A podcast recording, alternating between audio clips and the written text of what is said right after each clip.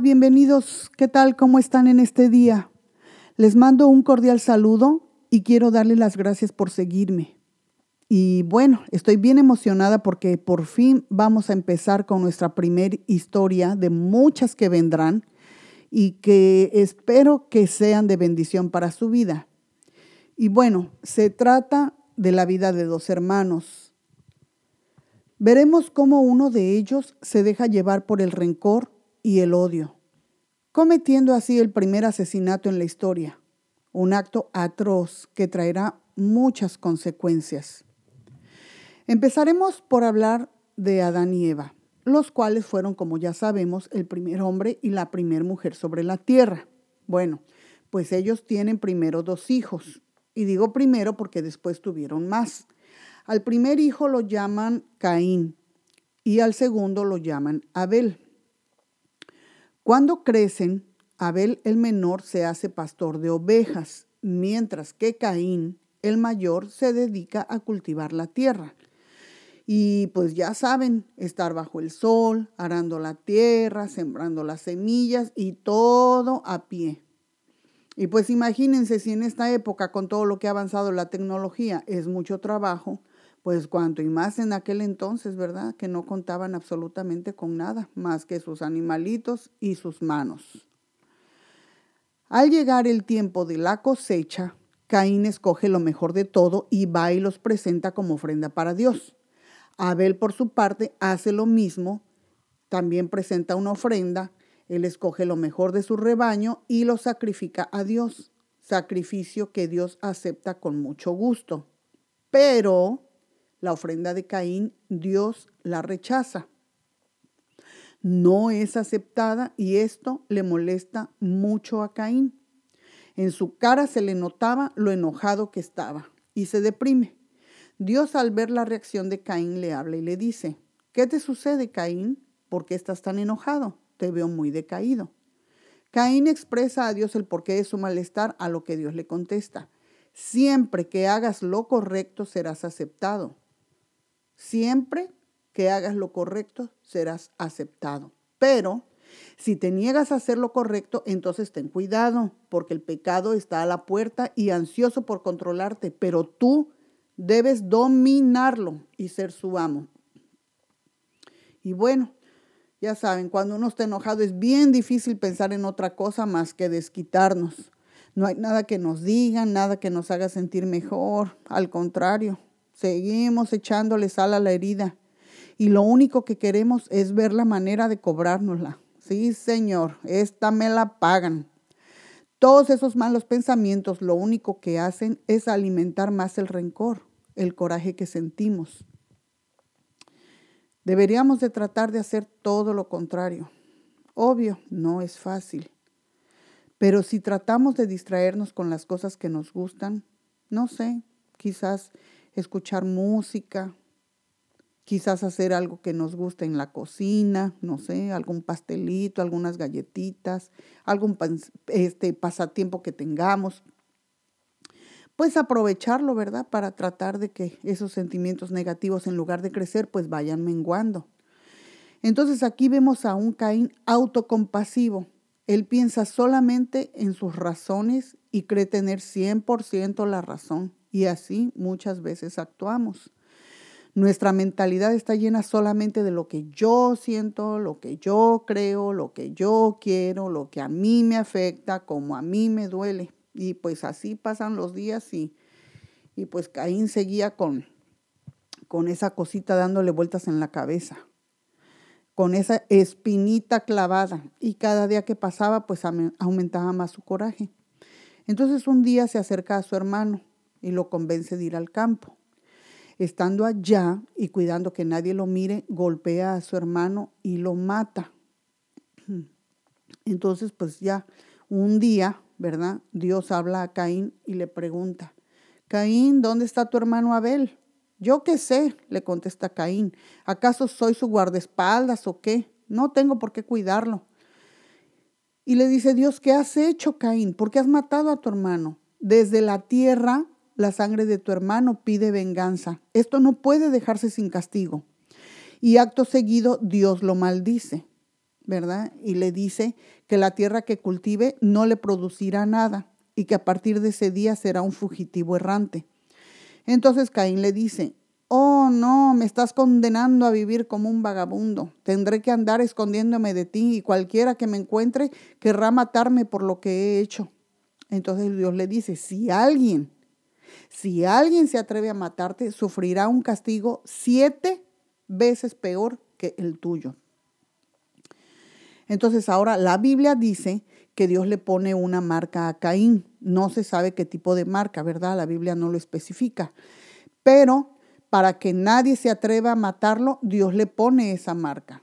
Entonces sale Caín de ese lugar enojado, deprimido, lleno de odio y de rencor. Y lo peor de todo, sin haberse arrepentido. No, ni el más mínimo sentimiento de culpabilidad. El orgullo nos gobierna tanto, tanto que nos impide ver cuando estamos equivocados. Lastimamos a los demás muchas veces sin pensar y por actuar sin pensar no medimos las consecuencias. Cuando nos damos cuenta ya es muy tarde y entre más, eh, entre más tiempo pase, más difícil se nos hace pedir perdón. Siempre queremos que sean los demás los que vengan y nos pidan perdón a nosotros, aunque hayamos actuado equivocadamente. Y así Caín sale de ahí y se va a vivir a un lugar llamado Nod. Alejado de ahí, Caín se aparta más, todavía más de la presencia de Dios. Ahí en Nod, Dios conoce a su, eh, perdón, eh, este Caín conoce a su mujer, con la que tiene varios hijos. Uno de ellos se llama Lamec. Entonces, imagínense, con la actitud que tiene Caín, ¿qué tipo de educación pueden recibir los hijos de un padre que ha vivido su vida con esas características? Obviamente no les enseña a tener temor de Dios, no les enseña lo que es el respeto, en fin, todos los valores que nosotros como padres debemos de inculcar a nuestros hijos, pues los hijos de Caín, pues para nada. Entonces la me crece y aquí vemos, ¿verdad? Ya cuando él es mayor, podemos ver el primer caso de poligamia. Lamec toma para él dos mujeres con las que tiene dos hijos con cada una, a los cuales Dios los usa para que inventaran cosas que serán muy bien usadas en el futuro. Es decir, Dios les da dones a los hijos de Lamec. Dios les da dones para crear cosas, ¿verdad? Que en el futuro pues van a ser de mucha utilidad. Entonces, de los hijos que tiene con su mujer Ada, uno de ellos se llama Jabal. Ese fue el padre de los que habitan en tiendas y crían ganados.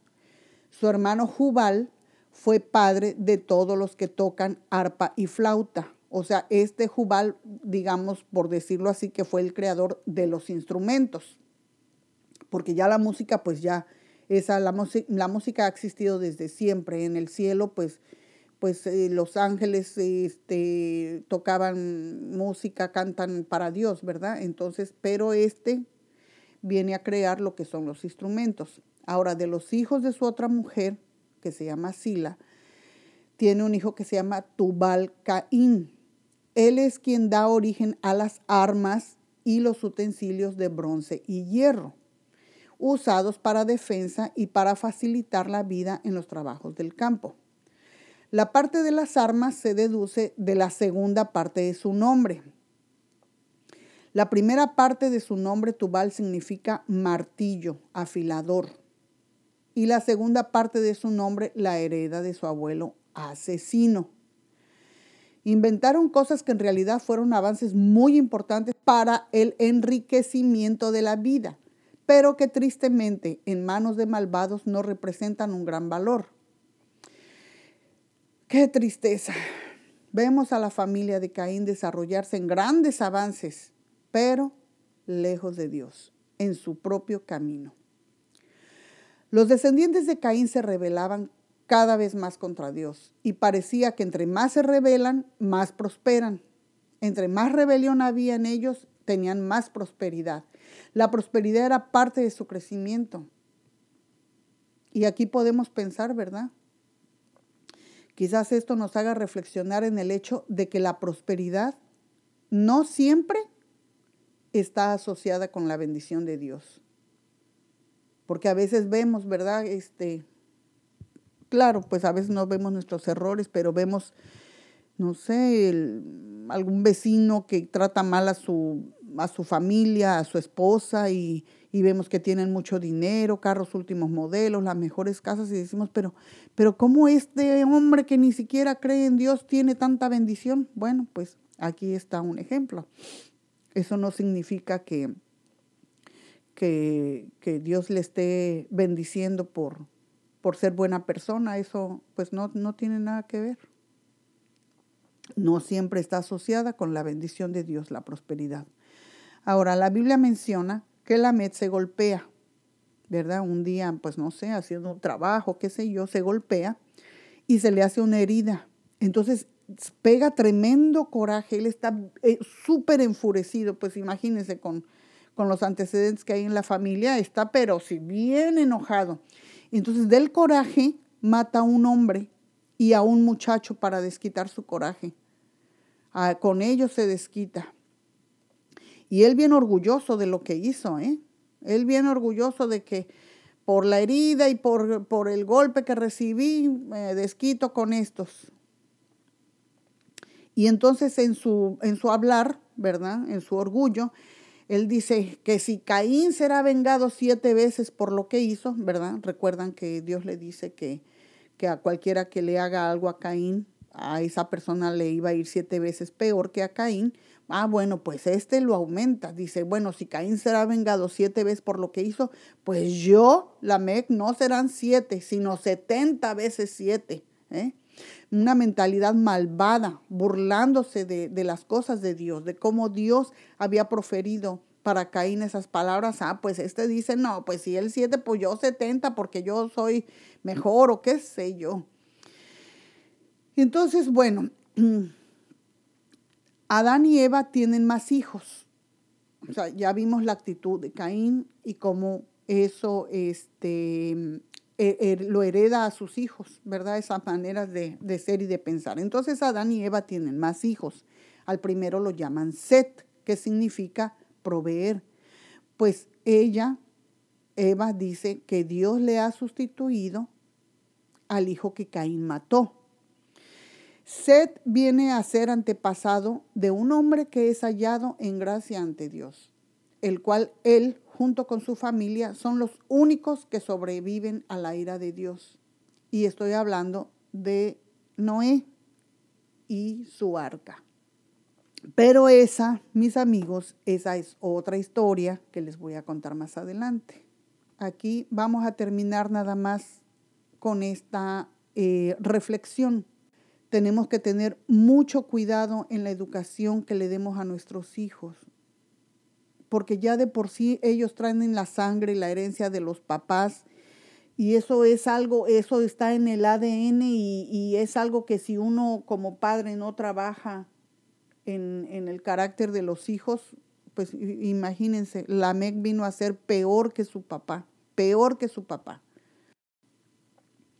Y vemos también que que se hace de, dos mujeres cuando Dios eh, siempre ha afirmado que el hombre se unirá a una sola mujer, ¿verdad? No, no dos ni siete, como dicen por ahí, que a cada hombre le tocan siete mujeres.